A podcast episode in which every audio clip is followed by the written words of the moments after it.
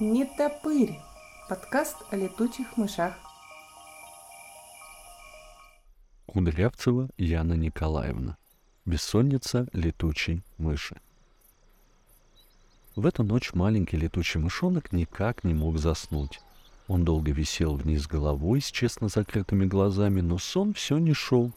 Прямо под чердаком, где проживало семейство летучих мышей, громко ссорились люди — Иногда сердитые голоса умолкали, и мышонок начинал засыпать, а потом снова вздрагивал и просыпался. У него, как и у всех летучих мышей, был прекрасный слух, а еще он терпеть не мог с кем-нибудь ссориться.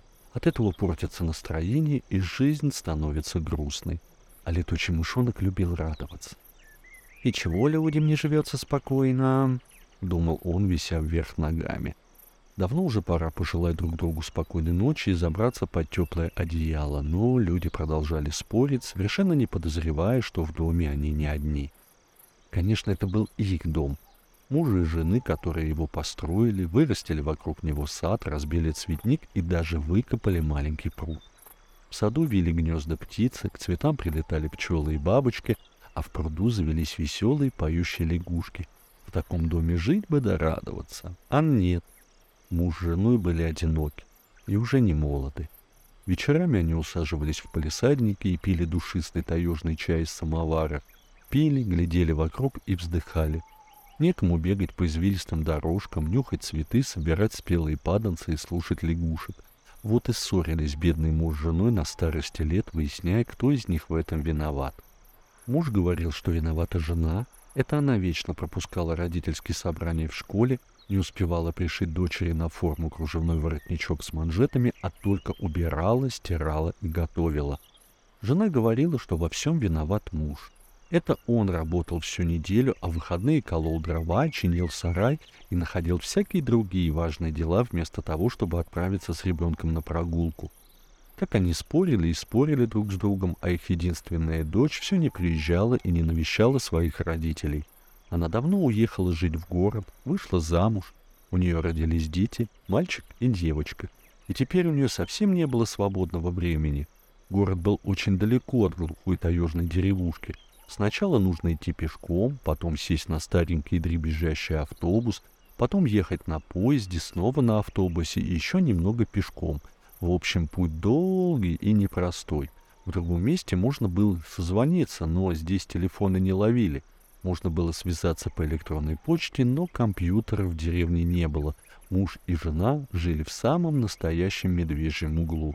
Это, конечно, не значит, что медведи здесь были на каждом шагу, но в ближайшем лесу они водились, особенно в маленниках. В чердачное окно тихо влетела большая летучая мышь. Это мама вернулась с ночной охоты.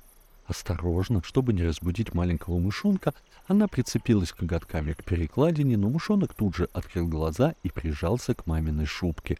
Она была мягкой, прохладной и пахла лесом. «Ты что еще не спишь?» — спросила большая летучая мышь. «Я думала, ты уже десятый сон видишь». «Мамочка, я никак не могу заснуть», — ответил мышонок. «Все думаю, почему это люди внизу никак не успокоятся?»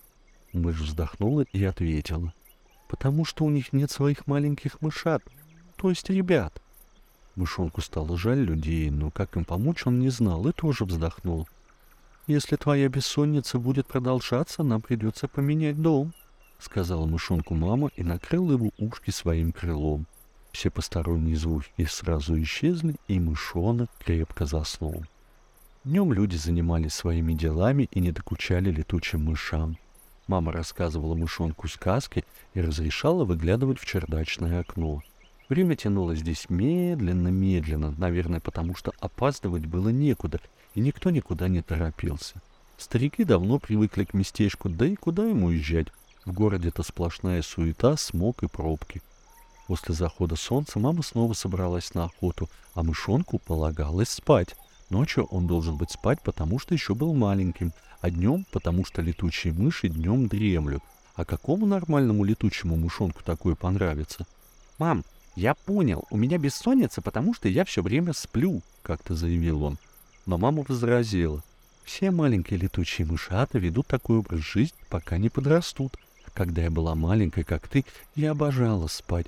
Столько снов пересмотрела, некоторые даже не по одному разу. А сны с продолжением у тебя были? Тут же поинтересовался мышонок. Еще какие, отозвалась мама. Я их смотрела, как сериалы. Ух ты! восхитился летучий мышонок. Здорово! А про что? Ну, задумалась мама. Много про что. Большой мир за окном, полная луна над лесом. И полеты. Бесконечные полеты. «Мне тоже снятся полеты!» — закричал мышонок. Мама улыбнулась и погладила мышонка по голове. «Это потому, что ты растешь, и совсем скоро начнешь летать по-настоящему». Она накрыла мышонка своим крылом, и ему стало сразу тепло и уютно. «А теперь спи».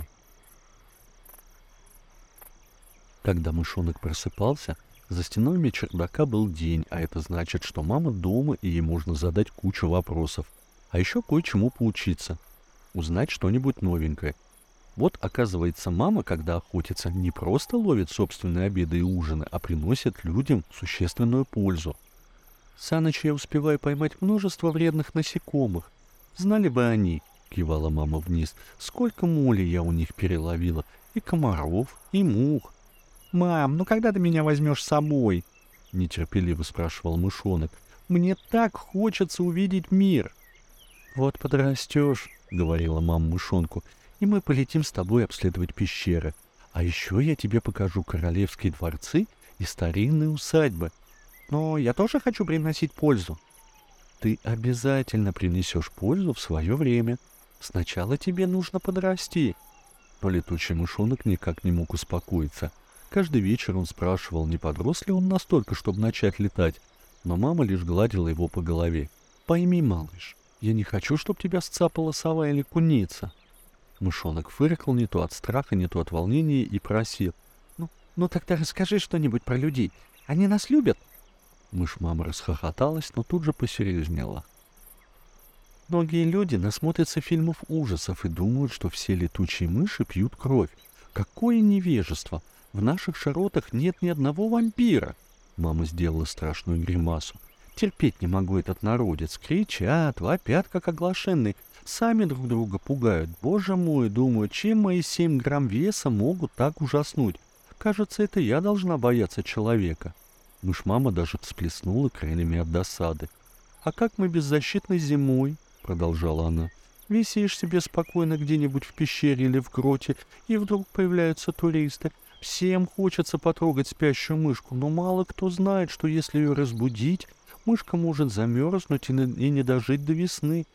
Так-то вот, летучая мышь нежнее, чем спящая красавица. До поры до времени ее не стоит будить даже принцу. «Мам, но неужели человек такой глупый?» — ужасался летучий мышонок. «Человек разный бывает. Умный и глупый, добрый и злой. Среди людей есть ученые и дураки. А еще есть охотники и браконьеры. К тому же люди считают, что мы уродливы». «Уродливы?» Удивился маленький мышонок. «Но чем?» Мама пожала плечами. «Ну, у нас громадные уши и острые зубы. Мы черные и мохнатые. В общем, ужас». «А по-моему, — заявил маленький мышонок, — мы очень загадочные. И уши у нас огромные, потому что мы ими слышим и видим. Так ведь?» Мама кивнула. Потом вздохнула. «Так-то оно так. Но неприязнь человека к летучим мышам длится веками. Странно, да?» Вроде бы люди век от века становятся более образованными, а какие-то вещи так и не меняются. Обидно. «Мам!» — закричал летучий мышонок. «А вот если бы нашелся какой-нибудь писатель, придумал бы про нас добрую сказку, тогда бы все дети узнали, что мы вовсе не кровожадные вампиры и никакие не уроды». «И перестали бы нас обижать», — задумчиво произнесла мама. «Да, ведь дети вырастают и становятся теми самыми взрослыми», «Это было бы здорово», — согласилась мама. «Может, однажды так и случится, если, конечно, писателю будет о чем написать. Сказки, сынок, дело непростое». Тут маленький летучий мышонок крепко задумался.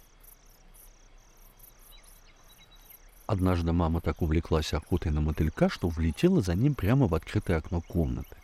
Муж с женой тут же повскакали со своих кресел, качалок и завопили — «А, летучая мышь, лови ее, держи, сейчас она тут все перебьет!» Ну, как удивлению, крылатый зверек не задел ни одного предмета в комнате, Летучая мышь ловкими зигзагами пронеслась меж цветов на подоконнике, покружилась под люстрой, спикировала как и вылетела вон. Старики посмотрели на всколыхнувшиеся занавески и обернулись друг к другу. «Знаешь, что вдруг пришло мне в голову?» — сказал муж. «А что, если нам написать дочери письмо и отправить его с почтовым голубем?» «Я тоже об этом подумала», — призналась жена. «Раз от обычной почты никакого толку, может, голубиная сработает?» Мышь мамы вернулась на чердак и поделилась новостью с летучим мышонком. Целую неделю муж и жена по очереди писали письмо в большой город. Они вспоминали все самое интересное, что случилось с ними за это время, и задавали множество вопросов. А еще они просили дочь простить их, если что не так, и привести внуков, мальчика и девочку. Ведь скоро зимние каникулы. Можно зажечь в саду гирлянды и нарядить елку. Можно играть в снежки и построить замок изо льда. Жена пообещала напечь вкусных пирогов да ватрушек, а муж показать в лесу звериные следы и тропки. Но через неделю оказалось, что они опоздали. Все почтовые голуби разлетелись по адресам и обратно вернутся не скоро, потому что им надо отдохнуть. А потом начнутся дожди, ветра, холода, и голуби уже никуда не полетят. В такую погоду, как известно, хороший хозяин собаку из дома не выгонит, а уж голуби и подавно. Так что хоть хозяину голубят не стало жаль бедных стариков, своих голубей он любил больше. Как-никак он тоже жил один, и эти голуби были для него как родные дети — Ходите весной. Лучшего почтаря дам. А на летние каникулы к вам внуки, глядишь, и приедут, — сказал хозяин, прощаясь. Но до следующего лета ждать было очень-очень долго. Муж с женой так огорчились, что даже перестали ругаться. Теперь они сидели в своих креслах и молча раскачивались. Под грустный скрип полозьев мышонок долго не мог уснуть а письмо в красивом конверте с голубыми елями и снегирями так и осталось лежать на столе. Мама кормила мышонка вкусным летучим молочком и приговаривала. «Кушай, мой хороший, мы с тобой, ну и все остальные мыши, единственные млекопитающие на земле, которые летают. Будешь хорошо кушать, станешь отличным летчиком, а я покажу тебе заброшенные штольни, мансарды одиноких художников, подвалы и чердаки старинных домов. Много чего покажу. Кушай, мой хороший. Мышонок причмокивал, фыркал и представлял, как это будет здорово летать вместе с мамой. А еще он думал, как же все-таки помочь людям внизу, ведь их дом стал им с мамой таким родным. Он, откры... он укрывал их в непогоду, согревал теплом от печки, а люди не доставляли особых хлопот. Вот только если бы они жили в мире и согласии, засыпать над их головами было бы куда быстрее и спокойней. Скорее бы уж дочь приехала к своим старикам в гости. Они ни разу не видели своих внуков, а здесь так хорошо читать сказки на ночь. И мышонок решил, что никогда в жизни не поссорится со своей мамой так сильно, чтобы не показать ей мышат-внучат. Что же касается людей, надо обязательно что-то придумать. Вот в сказках, которые ему каждый день рассказывает мама, с одинокими стариками постоянно происходят всякие чудеса. То у них колобки в лес убегают, то разные терешечки да снегурочки оживают. Раз так, то и у этих стариков непременно должно случиться какое-нибудь чудо. Но время шло, близилась осень, а чуда все не было. Наконец настал день, когда мама объявила мышонку, что сегодня не вылетят из чердачного окна вдвоем. Мышонок даже зажмурился. Вот оно, счастье. Ночь, луна и полет в большой мир. Перед стартом он издал победный клич, прослушал пространство, так учила мама. Звуки эхом вернулись обратно, и теперь мышонок знал, где растут деревья, где стоят фонарные столбы, где натянуты провода, чтобы ненароком во что-нибудь не врезаться. Он глубоко вздохнул, толкнулся лапками и полетел. Мама двигалась в воздухе быстрыми красивыми извивами, а мышонок пока что больше шуршал и шелестел листьями, делая не особо ловкие взмахи. Он был похож на сонную неуклюжую бабочку, но мама летела рядом и вовсю подпадривала сына. С каждой ночной вылазкой у мышонка получалось летать все лучше и быстрее, и каждый раз мама уводила его все дальше от дома. Они залетали под мост, и проплывающие в лодках люди визжали им вслед и размахивали руками. Они пугали редкие парочки деревенских возлюбленных. Они цеплялись за самые высокие ветки деревьев и раскачивались, не отрывая глаз от неба. «Мам, а люди знают, кто живет на звездах?» — зачарованно произнес мышонок. «Хм, показала мама свои острые зубки. «Люди даже не знают, как мы научились летать, изучают нас как динозавров, но мы остаемся для них такой же загадкой, а может в сто раз загадочней». Мышь раскачалась посильнее и добавила. «И вообще, мы приносим людям гораздо больше пользы, чем они нам. Единственное, за что я их терплю, так это за архитектуру. Вот так. Мамочка, я кое-что придумал. Каким-то новым тоном вдруг заговорил мышонок. Конечно, я хочу увидеть все то, о чем ты мне столько рассказывал. Дворцы, ратуши, колокольни и все остальное, правда. Но только на обратном пути. Мама перестала раскачиваться и уставилась на мышонка во все свои маленькие глазки. Впервые он заговорил с ней так серьезно. «Как это на обратном пути?» — удивленно переспросила она. «Обратном пути? Откуда?» «Мы... мы полетим с тобой в город и доставим письмо. Нам нельзя терять время, надо успеть до холодных дождей и ветров». Мышонок чихнул от волнения, но тут же взял себя в лапы и продолжил. «Мам, давай зимовать здесь, а? Ну, в пещере, конечно, хорошо, но здесь все такое родное». «Давай», — улыбнулась мама. Не больно я люблю зимовать в колониях, там столько народу, ужас, то крыло отдавит, то на ухо наступит. А про себя подумал, когда ж ты успел повзрослеть? Вечером, когда муж с женой зажгли свет и уселись перед телевизором, в их окно снова влетела большая летучая мышь. Люди уже не кричали, не вскакивали с кресел, а лишь провожали мышь печальными взглядами. И совсем она не страшная, как они теперь видели, и летает аккуратно, даже грациозно, лепесток от цветка не обронит. И надежду им подала на примирение с дочкой. Вот только жаль, что почтовых мышей не бывает. Летучая мышь покружилась под люстрой, опустилась на стол. Старики затаили дыхание, а мышь осторожно взяла зубками конверт и также бесшумно вылетела вон. «Они смотрели на меня с такой надеждой», — довольно сообщила мама летучему мышонку. «Теперь мы просто не можем их подвести, а мы и не подведем», — уверенно сказал мышонок и тут же уточнил. «Вот только как мы разыщем их дом дочери в большом городе». «Ну, это просто», — ответила мама. «Надо только настроиться на волну добрых воспоминаний. Они есть у всех. Даже когда взрослые дети и родители ужасно обиделись друг на друга и не видятся много лет, у них сохраняются воспоминания о добром и хорошем. А воспоминания рождают эхо. Мама потрепала мышонка за короткую черную шорстку. Мы настроим свои ушки и полетим. Правда, чем дальше отсюда, тем слабее будут импульсы воспоминаний наших стариков. Остается только надеяться, что там, в большом городе, их дочь вспоминает своих родителей не реже, чем они ее. Иначе мы с тобой застрянем на полдороги и придется ночевать в каком-нибудь дупле. А я люблю простор. Я тоже не хочу в дупле, мамочка, — закричал летучий мышонок. «Мы будем зимовать здесь, вися вниз головой над самыми счастливыми людьми на свете!»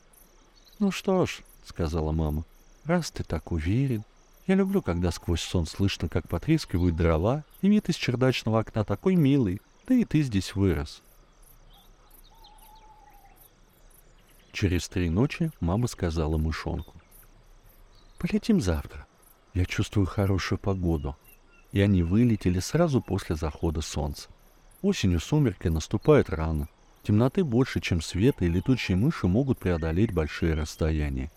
Дважды они сбивались с пути и пытались спросить дорогу у птиц, но оказалось, что ни ласточки, ни дикие утки не понимают языка летучих мышей.